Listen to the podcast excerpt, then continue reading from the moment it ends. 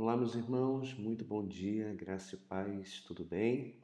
Espero que Deus em Cristo abençoe muito a vida dos irmãos, que Deus já tenha falado muito ao seu coração no dia de ontem, na escola dominical, no culto também. Todos nós possamos crescer no conhecimento do nosso Deus e termos satisfação plena em Cristo, nesse rio de água viva que Ele faz brotar no nosso coração por meio da fé. Quero convidar você a abrir sua Bíblia. Nós vamos ler hoje Provérbios, capítulo de número 31, e vamos meditar um pouco nesse texto. Ah, e amanhã a gente começa então a leitura do Novo Testamento, Evangelho de Jesus, segundo Mateus. E aí, depois que terminarmos Mateus, a gente vê se continua pelos Evangelhos e Novo Testamento, ou se a gente volta para o Antigo Testamento, pega algum outro livro tá, para a gente meditar. Então, abra sua Bíblia, por favor. Queria dar bom dia a você, aos irmãos aqui que estão participando do nosso chat. Bom dia, Silvia, paz. Também a irmã Simone, a Edna, Edila, minha esposa, minha mãe, o Délcio, irmão Adão, Helena, Ruth, Eliana, também Márcia, Maria Francisca, Eva, Ana Paula, Cláudio, que coisa boa. Tá sem som? Adão.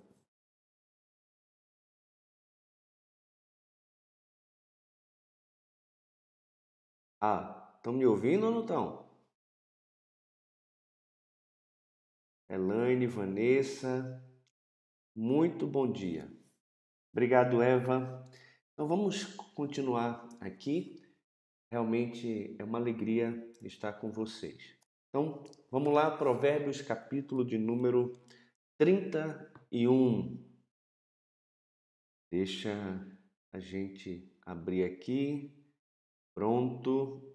Vamos ler então o nosso texto. Vamos ler o capítulo inteiro, depois a gente vem fazendo as observações em cima do texto, tá bom? Conselhos para o rei Lemuel. Palavras do rei Lemuel de Massá, as quais lhe ensinou sua mãe. Que te direi, filho meu? Ó filho do meu ventre, que te direi, ó filho dos meus votos? Não deis às mulheres a tua força, nem os teus caminhos as que destroem os reis. Não é próprio dos reis, ó Lemuel, não é próprio dos reis beber vinho, nem dos príncipes desejar bebida forte, para que não bebam e se esqueçam da lei e pervertam o direito de todos os aflitos. Dai bebida forte aos que perecem, e vinho aos amargurados de espírito para que bebam e se esqueçam da sua pobreza e de suas fadigas não se lembrem mais. Abre a boca a favor do mundo pelo direito de todos os que se acham desamparados. Abre a boca, julga retamente e faz justiça aos pobres e aos necessitados. Louvor da mulher virtuosa. Mulher virtuosa, quem a achará? O seu valor muito excede o de finas joias. O coração do seu marido confia nela, e não haverá falta de ganho. Ela lhe faz bem e não mal todos os dias da sua vida. Busca lã e linho, e de bom grado trabalha com as mãos. É como navio mercante, de longe traz o seu pão. É ainda noite, já se levanta, e dá mantimento à sua casa e a tarefa às suas servas. Examina uma propriedade e adquire-a Planta uma vinha com as rendas do seu trabalho. Cinge os lombos de força e fortalece os braços. Ela percebe que o seu ganho é bom e sua lâmpada não se apaga de noite. Estende as mãos ao fuso, mãos que se pegam na roca. Abre a mão ao aflito e ainda estende ao necessitado. No tocante à sua casa, não teme a neve, pois todos andam vestidos de lã escarlate. Faz para si cobertas, veste-se de linho fino e de púrpura. Seu marido é estimado entre os juízes, quando se assenta com os anciãos da terra. Ela faz roupas de linho fino e vende-as e dá cintas aos mercadores. A força e a dignidade são os seus vestidos, e quanto ao dia de amanhã, não tem preocupações. Fala com sabedoria, e a instrução da bondade está na sua língua. Atende ao bom andamento da sua casa e não come o pão da preguiça. Levantam-se os filhos e lhe chamam ditosa. Seu marido a louva, dizendo: Muitas mulheres procedem virtuosamente, mas tu a todas sobrepujas. Enganosa é a graça e vã a formosura, mas a mulher que teme ao Senhor, essa será louvada. Dá-lhe do fruto das suas mãos, e de público a louvarão as suas obras. Que texto lindo, esse texto aqui da mulher virtuosa, mas Provérbios 31 não fala somente da mulher virtuosa, também fala do conselho né, da mãe do rei para o próprio rei. Daqui a pouco a gente chega nesse poema, né, na verdade um acróstico aqui do, da mulher virtuosa, ele, ele tem 22 versos e cada verso começa com uma letra do alfabeto hebraico. Agora, palavras do rei Lamuel de Massá, quais lhe ensinou a sua mãe.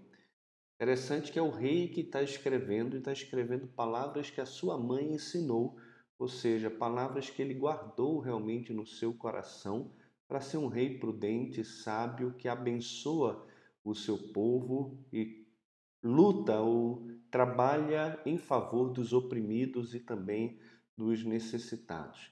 E ele mostra aqui o conflito da mãe dele no que ela deveria ensinar ao seu filho de tantas coisas úteis que uma mãe pode ensinar a um filho que vai assumir um reinado e, e ela dá alguns conselhos para ele. O conselho do versículo 3 diz: Não deis às mulheres a tua força, nem os teus caminhos as que destroem os reis. Já vimos em Provérbios várias advertências contra a mulher adúltera, contra a prostituta, contra aquelas que estão à caça de vida preciosa. E Provérbios nos ensina que somente um homem que não sabe nada, um, um homem que quer realmente se arruinar, é que anda pelo caminho dessa mulher adúltera e entrega os seus recursos e a sua a força do seu trabalho a, a essa casa que na verdade conduz à morte e ao inferno. Né? Então aqui o conselho da mãe, no versículo 3, é que ele fuja de mulheres perversas, de mulheres imorais, mulheres adúlteras, da prostituição, porque não é próprio dos reis essa vida desregrada, tanto envolvendo mulheres como também envolvendo bebida. Não é próprio dos reis beber vinho, nem dos príncipes desejar bebida forte. E por que não é próprio? Para que não bebam e se esqueçam da lei e pervertam o direito de todos os aflitos. Lembra de Salomão quando ele pede ao Senhor sabedoria? A razão por que ele pede sabedoria ao Senhor é para que ele pudesse julgar o povo e o povo não fosse é, oprimido, o povo não sofresse dano por um mau governo, por uma péssima administração por parte do rei. E a mãe, aqui, de uma forma muito amorosa e sábia, ela orienta o seu filho a não entrar nem pelo caminho das mulheres, porque elas podem também, como vinho, perverter o coração do filho e também a própria bebida, porque uma vez que você bebe e se entrega à bebida, isso pode tornar você uma pessoa dependente de bebida forte e a bebida forte ela pode nos levar a esquecer da lei e a deixar de olhar com sabedoria para a situação do povo, que na sua grande maioria acaba sendo oprimido, aflito e, e sofrendo. Então, é, de acordo aqui até com um comentário de Provérbios, ele diz que a obsessão por essas mulheres corrompe o poder soberano do rei, incluindo o desperdício do seu dinheiro. Né? A satisfação da lascívia distrai a sua atenção do serviço do povo, entorpece as suas faculdades mentais, enfraquece a sua capacidade de julgar com sensatez e expõe a intriga palacianas e dissipa a riqueza nacional, o que poderia ser bem mais empregada para promover o bem do povo. A gente vê na própria história né, de Israel que a concupiscência de Davi por Betseba o tornou insensível para com a justiça e custou a vida também de Urias. O grande número de parceiras sexuais que Salomão né, teve o tornou insensível também para a religião pura e incontaminada e incapaz de amar, e, incapaz de amar verdadeiramente. Ou seja, em outras palavras, a obsessão por mulheres tem o mesmo efeito que a obsessão por bebidas alcoólicas. Pode destruir completamente a vida de um homem e principalmente daquele que se encontra revestido de autoridade, que tem a responsabilidade de conduzir um povo.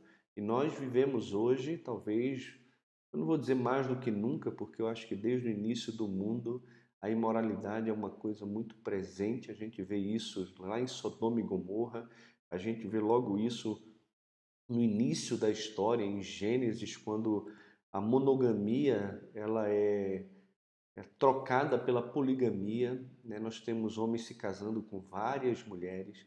Nós temos o sábio Salomão casando-se com 700 esposas e tendo 300 concubinas. E um homem sábio que teve um pai piedoso ele amou tanto as mulheres que o seu coração na velhice se corrompeu e ele passou a usar o tesouro nacional, né, o dinheiro que deveria ser empregado para o bem do povo e para a expansão da glória de Deus, para construir e edificar templo para deuses estranhos, tudo isso para agradar as suas esposas.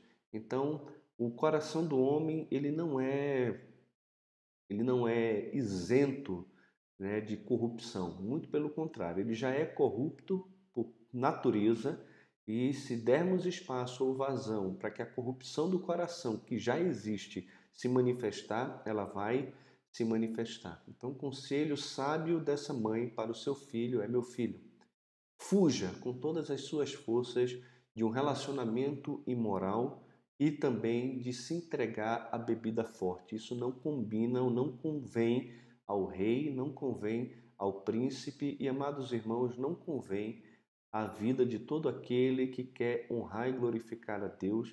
Nós devemos nos embriagar do Espírito e não com vinho no qual há dissolução, mas devemos então nos encher do Espírito e devemos falar entre nós com salmos, hinos, cânticos espirituais, dando graças a Deus em tudo por meio do nosso Senhor Jesus Cristo. É isso que a Bíblia fala né? Um crente entregue ao vício da bebida, ele pode perder a sua casa, a sua família, os seus recursos. Não se entregue à bebida, tá? Já falamos sobre isso aqui. Bebida não necessariamente é pecado, ela não é condenada nas escrituras, mas o seu poder, o poder destrutivo da bebida, ela é sim enfatizada em várias passagens das Escrituras e grandes homens de Deus na história pecaram feio porque negligenciaram o poder dela. Tá? Então, tome cuidado, tome muito cuidado com essa questão de bebida alcoólica. Agora, existe um problema aparente aqui que está no versículo 5, né? Cadê? Não, desculpa, versículo 6 e versículo 7 Parece que existe aqui um incentivo por parte dessa mãe para que se dê bebida forte aos que perecem. Ou seja, o rei e os príncipes não convém a bebida forte, mas existe aqui quase que uma ordem: dai bebida forte aos que perecem, vinho aos amargurados de espírito. E para quê? Qual o motivo? Para que bebam e se esqueçam da sua pobreza e de suas fadigas não se lembrem Mas os reis não têm motivo para desejar bebidas inebriantes, mas os que estão perecendo e que se encontram amargurados pela falta de alimento podem então ter motivo para desejar essa bebida forte. Não obstante, aqui a ordem para dar bebida inebriante ou vinho àqueles que estão sofrendo ou morrendo de fome, né? mesmo tendo aqui o fim de anestesiá-los permanentemente, é sarcástico e a gente tem que entender isso aqui como um sarcasmo da mãe, mostrando o poder destrutivo que a bebida tem. Até porque no versículo de número 8 diz o seguinte: abre a boca em favor do mundo, pelo direito de todos os que se acham desamparados. A ideia dela aqui de dizer, olha, dai bebida forte, né, para que bebam e se esqueçam da sua pobreza, não é um programa social aqui proposto para oferecer cerveja de graça como ópio aqui das massas. De jeito nenhum. O que o texto está mostrando aqui é que a rainha mãe não está dando um conselho ou uma ordem específica, como no caso que ela fez no versículo 3 e 4 para o seu filho. Né? Caso a gente entendesse essa ordem aqui de forma literal, né, isso aqui estaria muito longe e destoaria completamente da sabedoria que nós encontramos em Provérbios todas as vezes que fala a respeito é, da bebida forte. Né? Antes, o que ela está querendo dizer aqui é mostrar claramente que o rei deve livrar o povo dessa pobreza é, forte, essa pobreza atroz aqui, e que oferecer bebida sem ajuda material seria muito cínico. A ordem sarcástica aqui, então, visa ridicularizar as bebidas inebriantes como recurso inútil. Seu único valor possível é deixar o pobre inconsciente e manter os viciados no estupor embriagado e também permanente. Argumentando por negação, então, a mãe não está recomendando bebidas inebriantes como remédio, nem como uma demonstração de amor, nem como um estimulante, tampouco também para promover sociabilidade e alegria junto a esses que estão sofrendo. A ideia aqui é de sarcasmo. Né? Se você quiser dar bebida forte, dá bebida forte àqueles que perecem, porque o poder da bebida é exatamente fazer as pessoas não sentir dor. A gente já viu, vai ser espancado e vai dizer o que é que me aconteceu. Ou seja, ele deixa de sentir dor, ele deixa de encarar o mundo dentro da sua realidade. Então, a crítica aqui, o sarcasmo da mãe é: se você falhar no cuidado com os pobres, com aqueles que são oprimidos, com aqueles que sofrem, dá então bebida para eles, para que esqueçam a sua dor e o seu sofrimento. Mas ao invés de fazer isso, o melhor que você tem a fazer é abrir a sua boca em favor daqueles que estão desamparados. Abre a boca, julga retamente, faz justiça aos pobres e aos necessitados. E então você não vai precisar agir de forma insensata, como se você tivesse que dar bebida inebriante para que os pobres esquecessem do seu sofrimento. Ou seja, trabalhe para tirá-los dessa situação e mudar a realidade deles. É isso que o texto está dizendo no seu contexto amplo de todo o provérbio da sabedoria daquilo que ela nos ensina. E então entramos aqui no louvor da mulher virtuosa, um texto muito conhecido, geralmente pregado em encontros de mulheres, o Dia da Mãe, né, Dia da Mulher, e é um texto muito, muito, muito precioso, como a gente falou. Ele é um poema, né, formado de forma acróstica aqui. Cada texto, cada versículo começa com uma letra do alfabeto hebraico.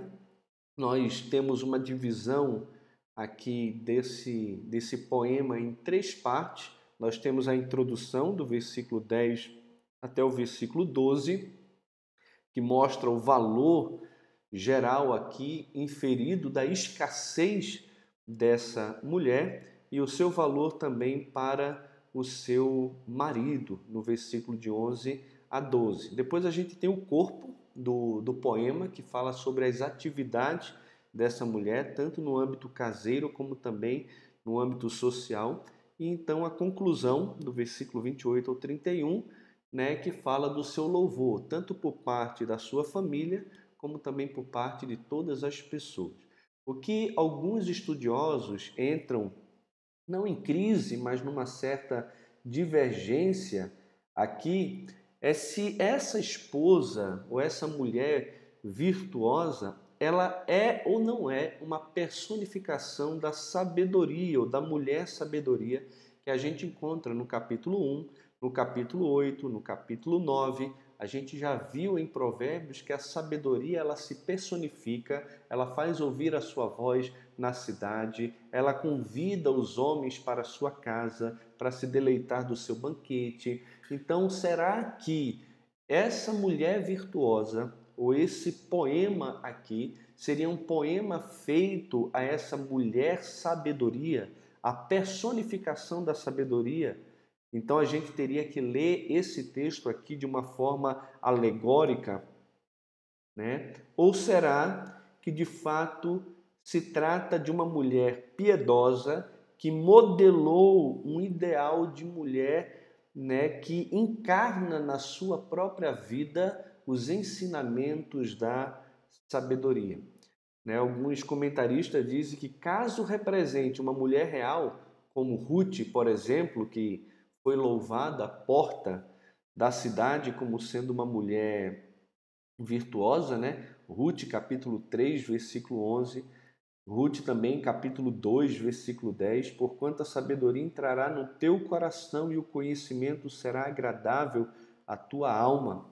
Né? Ele parece como contribuinte importante para as finanças da família e da comunidade. E por meio das suas contribuições econômicas, ela libera também o próprio marido para desempenhar uma função pública e também preeminente. Agora, se a gente observa aqui os valores dessa mulher, as características dela, com a própria sabedoria de Provérbios, a gente vai encontrar de fato muita ligação. Né? A gente vê aqui que, como a mulher, é, a própria sabedoria né, revela a, as virtudes que ela apresenta aqui. Essa mulher ela é apresentada como sendo uma mulher valorosa, né? o versículo de número 10 diz: mulher virtuosa, quem a achará? O seu valor excede o de finas joia. E Provérbios 14, 1 diz que a mulher sábia edifica a sua casa. Ela é, de fato, virtuosa, ela tem virtudes, mas a insensata, com as suas próprias mãos, a derriba. Ela, além disso, além de ser valorosa, ela é muito rara. Né? A ideia aqui é transmitida pela palavra mims do, do hebraico, aqui que aparece também em várias passagens mostrando que a própria sabedoria é rara e que quem encontra a sabedoria encontra algo de extremo valor que excede o de joias também. E aqui ele vai dizer que essa mulher é rara e que o seu valor excede o de finas joias. Agora pense você no contexto do Oriente Médio Próximo, em que os casamentos eram arranjados pelos pais e existia a prática do pagamento do dote.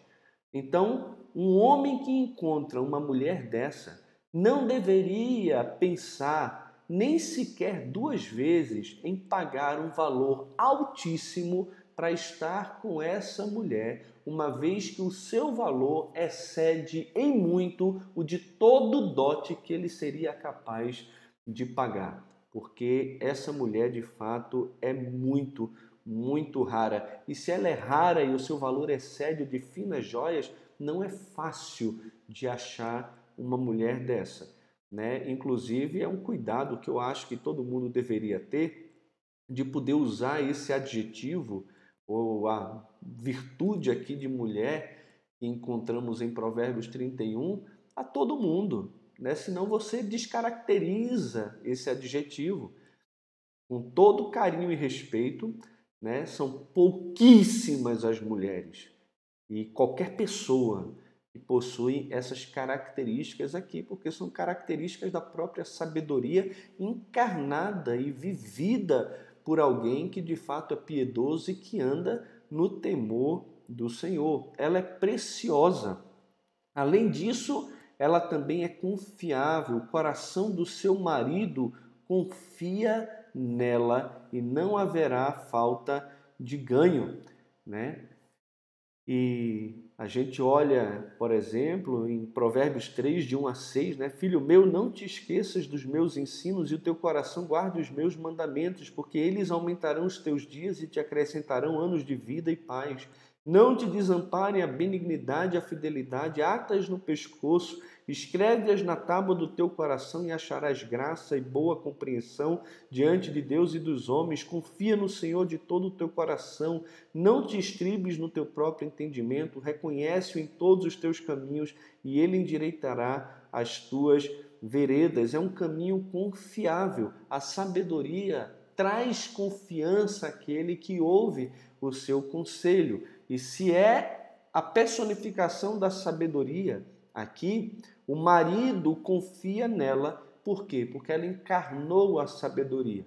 Ela vive num caminho de sabedoria, num caminho de orientação e instrução do Senhor. Logo, o seu marido não tem por que ter ciúme dessa mulher, ela é extremamente confiável e também não precisa ficar escondendo dinheiro, não precisa ficar escondendo nada em casa da sua esposa com medo de sofrer algum tipo de dano, de forma nenhuma. Na vida dele não haverá falta de ganho. Além de ser confiável, ela é ativa, ela não é preguiçosa, ela faz bem ao marido e não mal durante todos os dias da sua vida. O objetivo dessa mulher aqui é realmente abençoar a vida do seu marido. Ela é sempre próspera, rica, bondosa com os pobres, precavida, mestra e sábia, piedosa. Então, essa é a mulher é, de Provérbios aqui. E essa esposa aqui valorosa, ela foi canonizada como exemplo para todas as mulheres de Israel e também não só de Israel, mas de todos os lugares e de todos os tempos. As filhas sábias aspiravam ser como essa mulher era. Os homens sábios procuravam se casar com mulheres que possuíam virtudes como essa mulher aqui também. E todas as pessoas sábias em Israel têm como objetivo encarnar a sabedoria como ela corporifica, cada um em sua própria esfera de atividade. Então, essa mulher serve como modelo, meus amados irmãos, para todas as pessoas. E a figura aqui é baseada na prática né, do Oriente Médio Próximo de obter uma esposa mediante o pagamento de um dote, como a gente viu a introdução do versículo 10 ao versículo 12. Então, essa mulher é uma mulher rara de se achar, uma mulher que valeria a pena todo o investimento financeiro para se ter né? Uma mulher que traz confiança ao marido e só traz ganho para a vida dele, ganho financeiro, ganho emocional, ganho espiritual. Ele não tem que ficar preocupado com essa mulher se ele está sendo traído, se não está sendo traído. Lembra da mulher adúltera que o marido sai de casa, vai viajar e ela fica na rua, ela fica passeando, ela fica conversando com outros homens. Não, essa mulher não é assim. Essa mulher faz bem, ela se preocupa em fazer bem ao seu marido e não mal, e faz isso durante todos os dias da sua vida. Né? Essa mulher aqui, ela tem um nível mais alto de competência espiritual e física também, e a declaração aqui indica que esse marido e essa esposa desfrutam de um relacionamento espiritual sólido, porque ambos andam no caminho e no temor do Senhor. Depois, no versículo 13 em diante, a gente vê o corpo do sermão o do Provérbios aqui e mostra as atividades dela. Busca lã e linho e de bom grado trabalha com as mãos. Não é uma mulher ociosa, de jeito nenhum. Ela é totalmente diferente do preguiçoso. É como um navio mercante que de longe traz o seu pão. Ela anda muito para poder trazer bons mantimentos para a sua casa. Ainda é noite, já se levanta. Ela nem espera o sol nascer ela acorda cedo e dá mantimento à sua casa e tarefa às suas servas. Dá mantimento à ideia de alguém que acorda cedo para preparar os mantimentos e colocar a ordem em casa antes que as outras pessoas da casa se levantem, antes que os filhos se levantem, antes que o próprio marido se levante, essa mulher se levanta e ela já dá mantimento à sua casa, ela ela dá tarefa às suas servas, é ela que administra as servas, elas, graças a Deus, têm a bênção aqui de ter servas em sua casa ela examina uma propriedade e adquire a propriedade. Olha interessante a confiança que o marido dá a essa mulher na administração, inclusive, de questões domésticas. Ela planta uma vinha e com a renda do seu trabalho, olha aí, ela com a renda do trabalho, né? Então ela trabalha e ela trabalha com muita força. Ela cinge o lombo de força, fortalece os braços percebe que o seu ganho é bom, sua lâmpada não se apaga de noite, ou seja, ela acorda antes do sol nascer, trabalha para dar mantimento para casa, ela dá serviço para sua serva, ela administra os seus negócios fora da sua casa, com o rendimento que ela tem, ela investe também o seu rendimento e porque vê que o seu ganho é bom, até mesmo no final da noite, ela ainda está cheia de vigor, cheia de força e por isso estende as mãos ao fuso, mãos que pegam na roca. Ou seja, a ideia aqui, meus irmãos, é que ainda à noite ela está trabalhando para fazer roupa, roupas de linho, agasalho para os seus filhos, para o seu marido, né? E ela não pensa somente no marido, ela não pensa somente no filho, ela também abre a mão ao aflito, estende aquele que é necessitado, o que Provérbios vem falando bastante sobre essa questão de cuidado com o pobre. No tocante à sua casa, não teme a neve. Por quê? Porque até a noite ela está acordada, colocando a mão no fuso ali, trabalhando para preparar roupa de, de inverno para o seu marido, para os seus filhos, faz coberta Olha aí que coisa maravilhosa. E o seu marido, ele é estimado entre os juízes, ele é um homem importante, ele senta na porta da cidade para julgar a causa do povo. E quando se assenta com os anciãos da terra, é um homem estimado, ele é um homem importante, ele é um homem piedoso, é um homem sábio e por isso talvez pagou o dote para ter uma mulher sábia ao seu lado. Né? A mulher sábia é algo que vem de Deus, é uma coisa muito rara que os nós, todos nós, né, deveríamos almejar e orar para os nossos filhos. Aqueles que têm filhas deveriam olhar para essas virtudes aqui, tentar desenvolver essas virtudes no coração e na vida das suas filhas. E aqueles que têm filho deveriam mostrar que tipo de mulher eles deveriam almejar ter como esposa.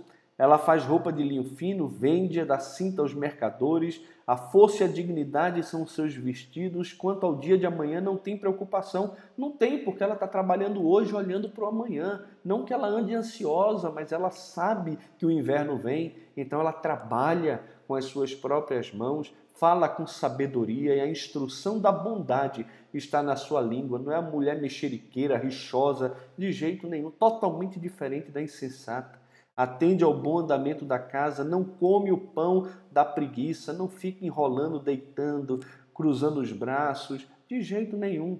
Os seus filhos olham para sua mãe e lhe chamam de tosa, e o seu marido a louva, dizendo: Muitas mulheres procedem virtuosamente, mas tu a todas sobrepujas. É uma mulher que atrai o louvor. Né? Não é um louvor da boca para fora. Chega dia das mães, dia da mulher, e aí vem aquele negócio, ah, eu tenho que elogiar, tenho que fazer alguma coisa. Isso deveria acontecer naturalmente, não num dia específico. E não por causa simplesmente de uma posição, mas por causa de uma ação. Toda mãe tem que ser honrada e obedecida, e os filhos devem honrar os seus pais. Mas o louvor aqui, para essa mulher, não tem a ver com a sua posição tem a ver com a sua função, tem a ver com aquilo que ela faz. Ela encarnou a sabedoria na sua própria vida. Se muitas mulheres estão buscando formosura, aqui Provérbio está dizendo que enganosa é a graça e vã é a formosura. Mas a mulher que teme ao Senhor, essa sim será louvada. E qual foi a mulher que foi louvada aqui? Foi essa mulher de Provérbios 31. Essa mulher que faz tudo isso é uma mulher que teme ao Senhor e por isso anda no caminho de sabedoria da instrução que se encontra na palavra de Deus.